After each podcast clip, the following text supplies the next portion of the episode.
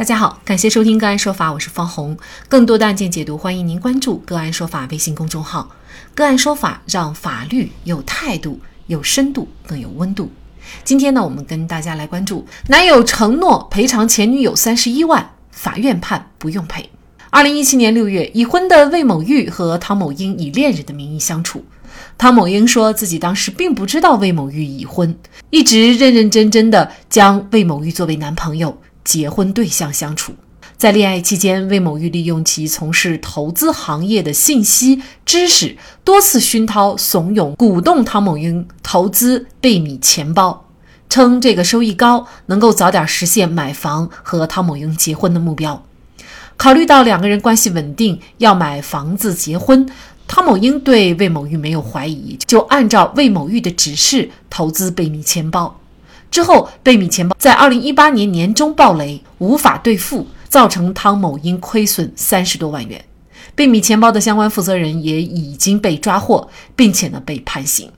二零二零年五月，魏某玉、汤某英决定分手。在分手的时候，两人签订了分手协议书，上面载明双方感情出现重大矛盾且无法调和，于是决定分手。但此时女方发现已经身怀有孕。双方经过协商以后，一致同意做人工流产。从协议签署之日起，魏某玉需分期支付汤某英现金二十八万元分手费，三年内付清。这笔分手费作为魏某玉对汤某英就恋爱期间的全部补偿。包括恋爱期间，因魏某玉向汤某英推荐使用贝米钱包，致汤某英损失三十一万元本金，且汤某英在恋爱期间所受精神创伤、人工流产所受身体上的痛苦、身体康复必要的有关费用。同日，两人还签署了一份借条，载明借款人魏某玉因自身原因导致出借人汤某英在二零一八年七月十三号损失。损失三十三万七千多元，经双方协商决定，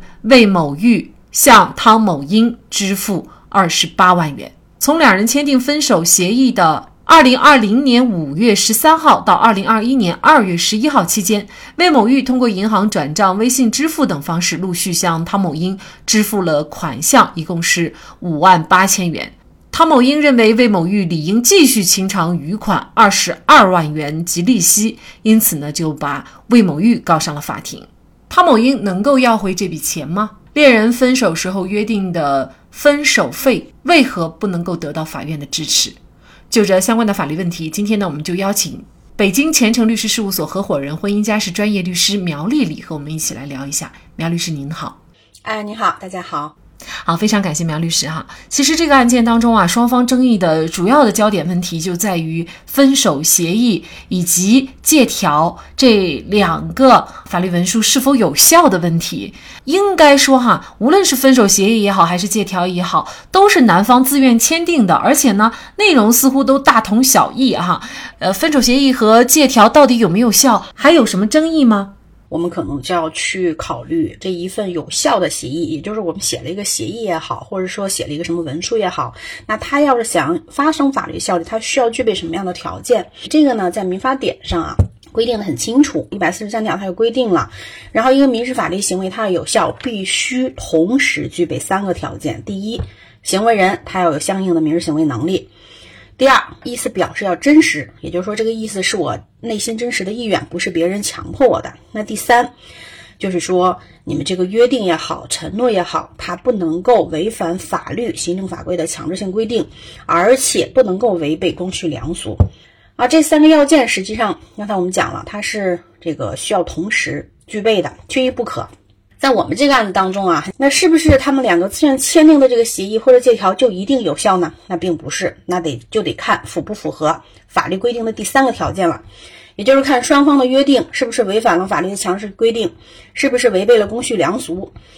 啊，在这个民法典一百五十三条第二款也明确了规定啊，就是说违背公序良俗的民事法律行为它是无效的。所以说啊，不是说你自愿签订的一个协议它就一定有效，有一些约定它就是因为就是法律规定了，你约定这些内容，法律就不保护你，所以它也不产生这个法律效力啊。争议的这个点呢，其实就在这儿，因为它这个约定违背了公序良俗，所以呢不能够发生法律效力。可能我们很多人都不太明白，就是这样一个约定，它有什么违背公序良俗的呢？因为本来就是女方她在男方的这种一而再再而三的劝说下去进行一个投资，那亏了，那亏了，在这种情况下，男方又愿意去承担这个损失，那么这个怎么就违反了？就是您刚才所说的第三个，就是公序良俗或者是强制性的法律规定呢？就是最终不论他怎么劝说，投资这个行为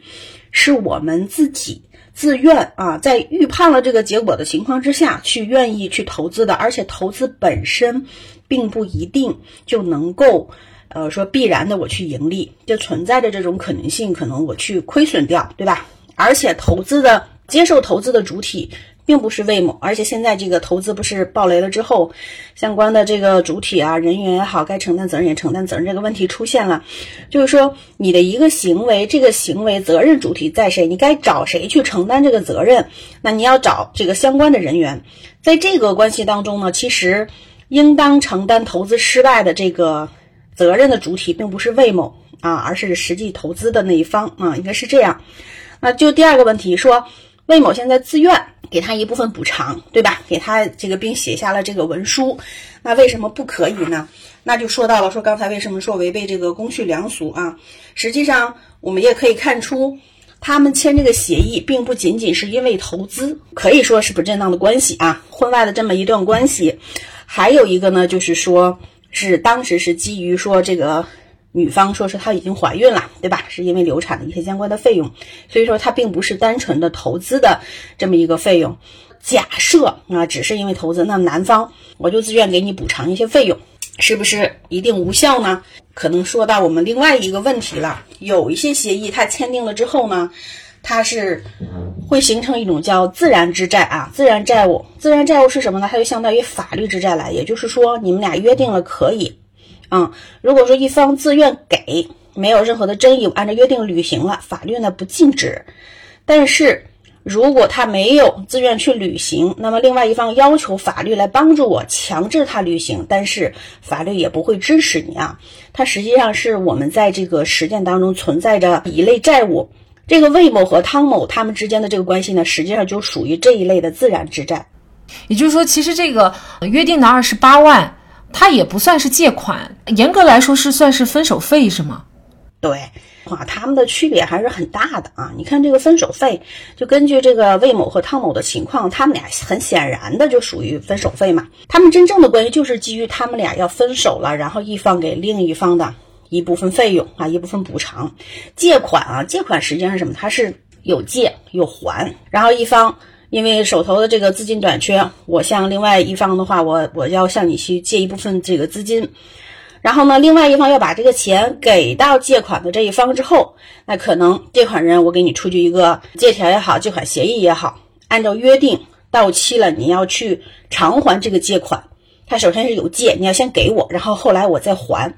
但是很明显嘛，魏某和汤某之间，他们俩是不存在这个真实的借款的这个基础的啊，所以说这个借条的内容跟那个分手协议的内容也是一模一样的，可以说是哈，所以说他们真实的关系还是基于分手产生的一种补偿，它并不是一个借款的关系。嗯，无论他是用了两份协议，一个是分手协议，一个借条，都已经是。呃，写的清清楚楚、明明白白了，但是因为他违反了公序良俗，你就是几份协议都是一个不受法律保护、无效的协议。对，因为你不论以什么样的名义，它真实的法律关系只有一种，所以说其他的这个外在这个形式啊，只是一种形式上的表现，并不是说你签订了一个。文书，那它就发生一种法律关系，这个是不可能的。真实的法律关系只有一种。那么判断这个法律关系它是不是发生法律上的效力，那就要根据你这个法律关系的性质，那根据我们法律的规定去，呃，一一的去对应去判断了，它到底呃是不是能够发生法律的这种呃强制性的效力。当然了，这二十八万其实作为汤某英来说，他也是要不回来的，法院也不会支持。那么确实，法院也是最后这么判的。呃，当然了，支付出去的六万，那么按照您刚才所说，其实魏某玉也同样也要不回来，也就算是他啊付给汤某英了。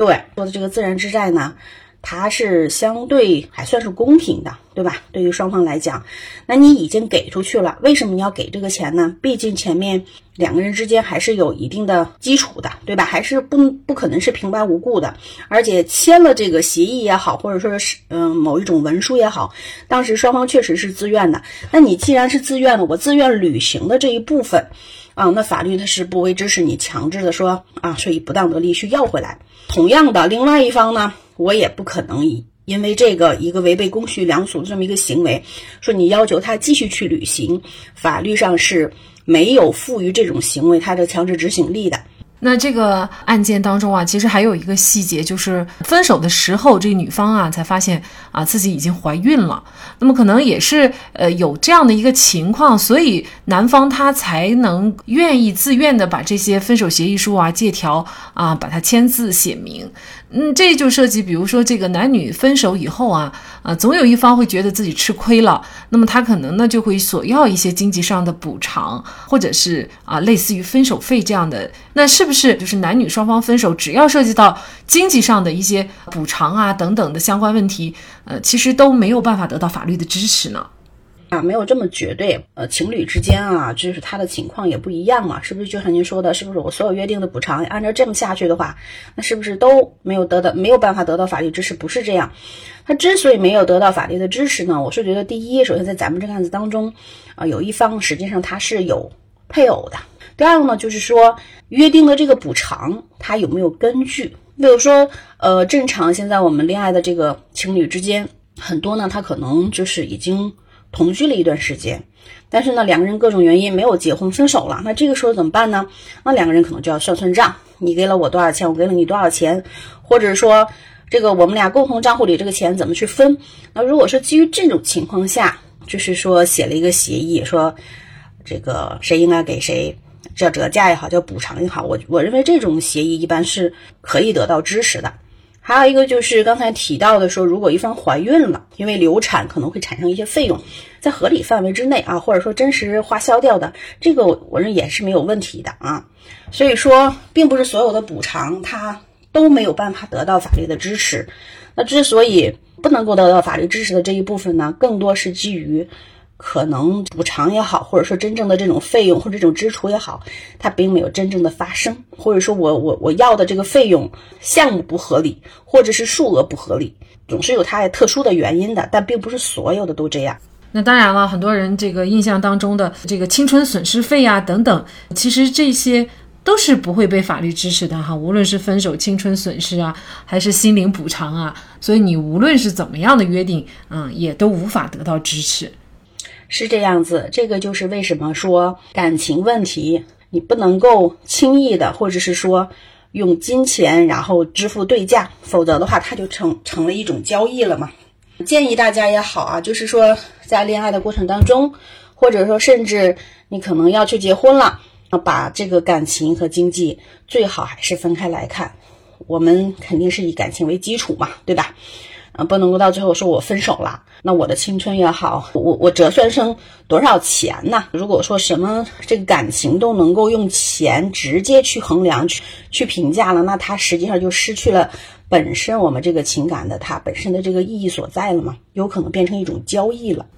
无论是一段感情还是一段婚姻的结束，其实我们都无法把责任或者是错误完全归咎于一方，双方都有原因。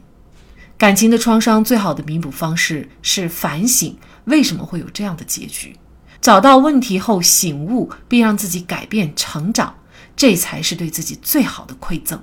否则，下一段感情和婚姻或许仍然要重复着之前的伤痛。好，在这里再一次感谢北京前程律师事务所合伙人、婚姻家事专业律师苗丽丽。那更多的案件解读，欢迎大家关注我们“个案说法”的微信公众号。另外，您有一些法律问题需要咨询，都欢迎您添加幺五九七四八二七四六七这部手机号的微信号向我们进行咨询，我们会将您的问题转给我们专业资深的律师进行解答。好，感谢您的收听，我们下期节目再见。